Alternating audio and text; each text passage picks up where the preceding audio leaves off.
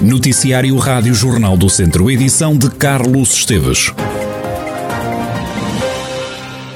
As portagens devem aumentar 1,84% no próximo ano. O cálculo foi feito pelo Instituto Nacional de Estatística com base numa estimativa da taxa de inflação.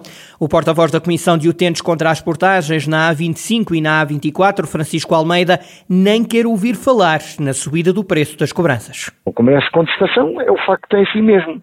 Quer dizer, é, é, parece que andamos a brincar com as pessoas, parece que uh, o governo anda a brincar com as pessoas, quer dizer, é, ainda no outro dia anunciaram reduções nas portagens uh, em resultado do, uh, de uma decisão da Assembleia da República, agora já há um aumento de portagens, quer dizer, isso é uma coisa que não se compreende, não, isto é, é fazer, é, é, quase partir do pressuposto que as pessoas aqui do interior, de distritos como Viseu, Vila Real, Guarda, que somos todos parvos mas não somos.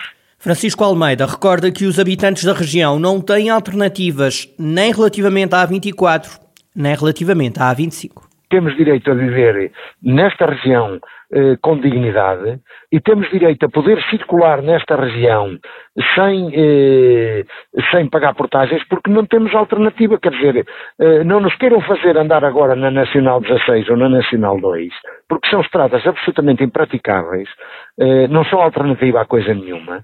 Uh, mas, quer dizer, eu, a gente ouve esta, esta coisa de, aumentar outra vez as portagens, então, mas isto, isto só pode ser a brincar com as pessoas. Olha, eu não sei mais o que lhe dizer.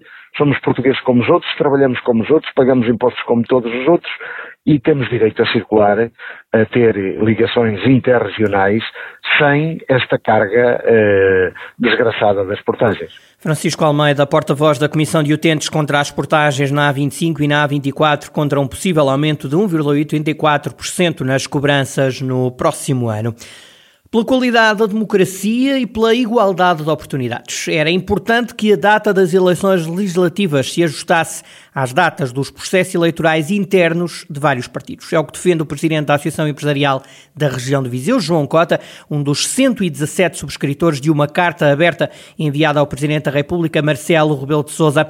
Os subscritores apelam ao adiamento por duas semanas das eleições legislativas. É uma questão de qualidade da vida democrática. Estas eleições são, são muito importantes, portanto tem que haver igualdade de oportunidades para os partidos todos, e se há partidos que estão em processos de eleições internas, obviamente, e estamos a falar de um atraso de duas semanas, não estamos a falar de um atraso de dois meses ou de um mês sequer, portanto estamos a falar de um adiamento de duas semanas, e portanto é, no fundo, é uma forma de que todos os partidos tenham igualdade de oportunidades para que possam estar em condições internas de concorrer e que os portugueses tenham hipótese de escolher a melhor solução. É nesse sentido sentido da, pela qualidade da democracia, pelo respeito da igualdade de oportunidades. Estas situações deste tipo também já ocorreram no, no passado e, portanto, faz sentido num espírito democrático e de, e de tolerância democrática e de, de, igualdade de oportunidades que haja de facto este, digamos, este adiamento de duas semanas, aliás, que é defendido por várias pessoas de diferentes quadrantes políticos.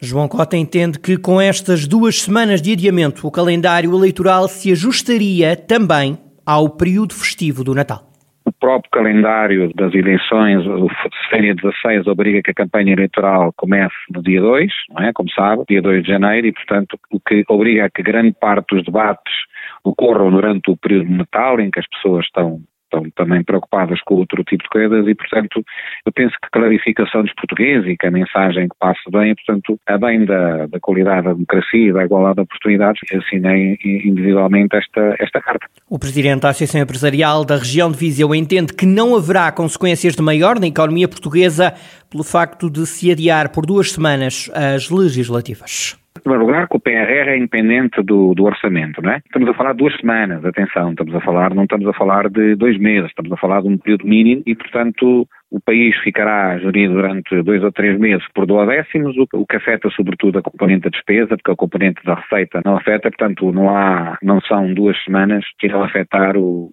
nem o desempenho das empresas, nem o desempenho da economia, portanto penso que do ponto de vista de impactos para o país, portanto acho que não, não haverá impactos e, portanto, mais uma vez insisto, tem a ver com a qualidade, da, com o espírito democrático, a qualidade da democracia, João Cota, presidente da Associação Empresarial da região de Viseu, um dos subscritores de uma carta aberta enviada ao Presidente da República, onde é pedido que a data das eleições legislativas tenha em conta os processos eleitorais internos de vários partidos.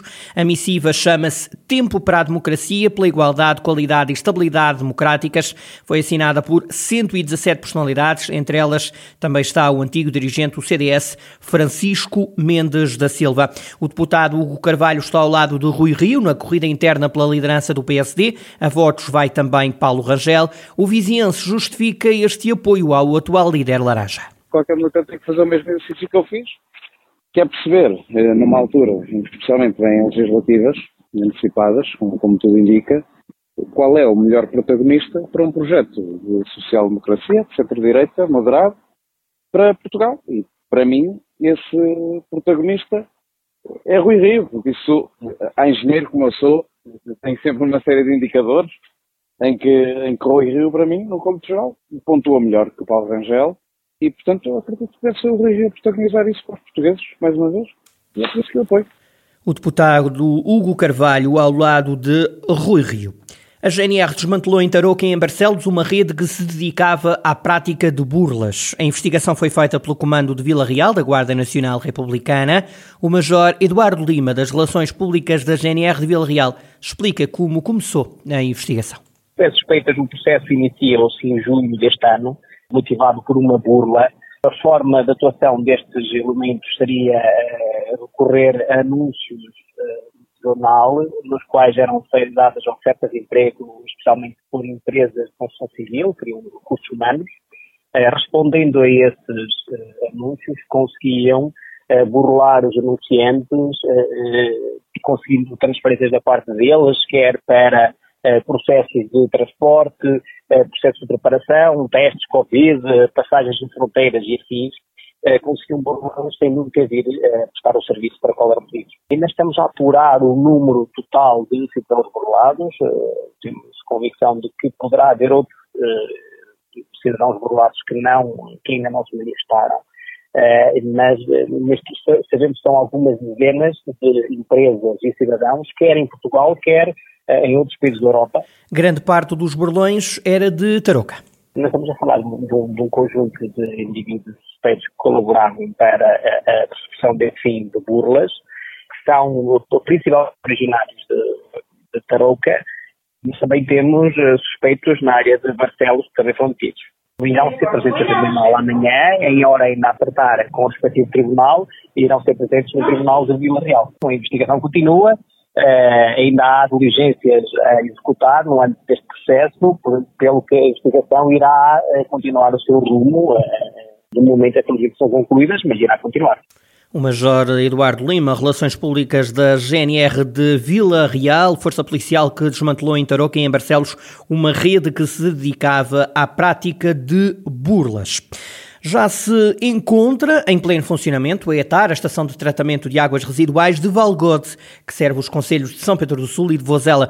Custou cerca de 4 milhões de euros. O vereador com os pelouros do ambiente, água e saneamento da Câmara de São Pedro do Sul, Nuno Almeida, salientou os ganhos ambientais para o Conselho resultantes da entrada em funcionamento desta nova ETAR. Temos todo o sistema elevatório da, e dada a nossa orografia, eh, está localizado junto às linhas de água, nomeadamente do Rio, do Rio Sul e do Rio Voga um, e com a requalificação de todas estas estações elevatórias, uh, desde, desde uh, polvos até, até às termas, vão permitir que, que grande parte, eu diria cerca de 90% dos nossos problemas de, com, com, com o saneamento e as questões que provocavam, uh, os problemas ambientais que provocavam, vão ficar resolvidos.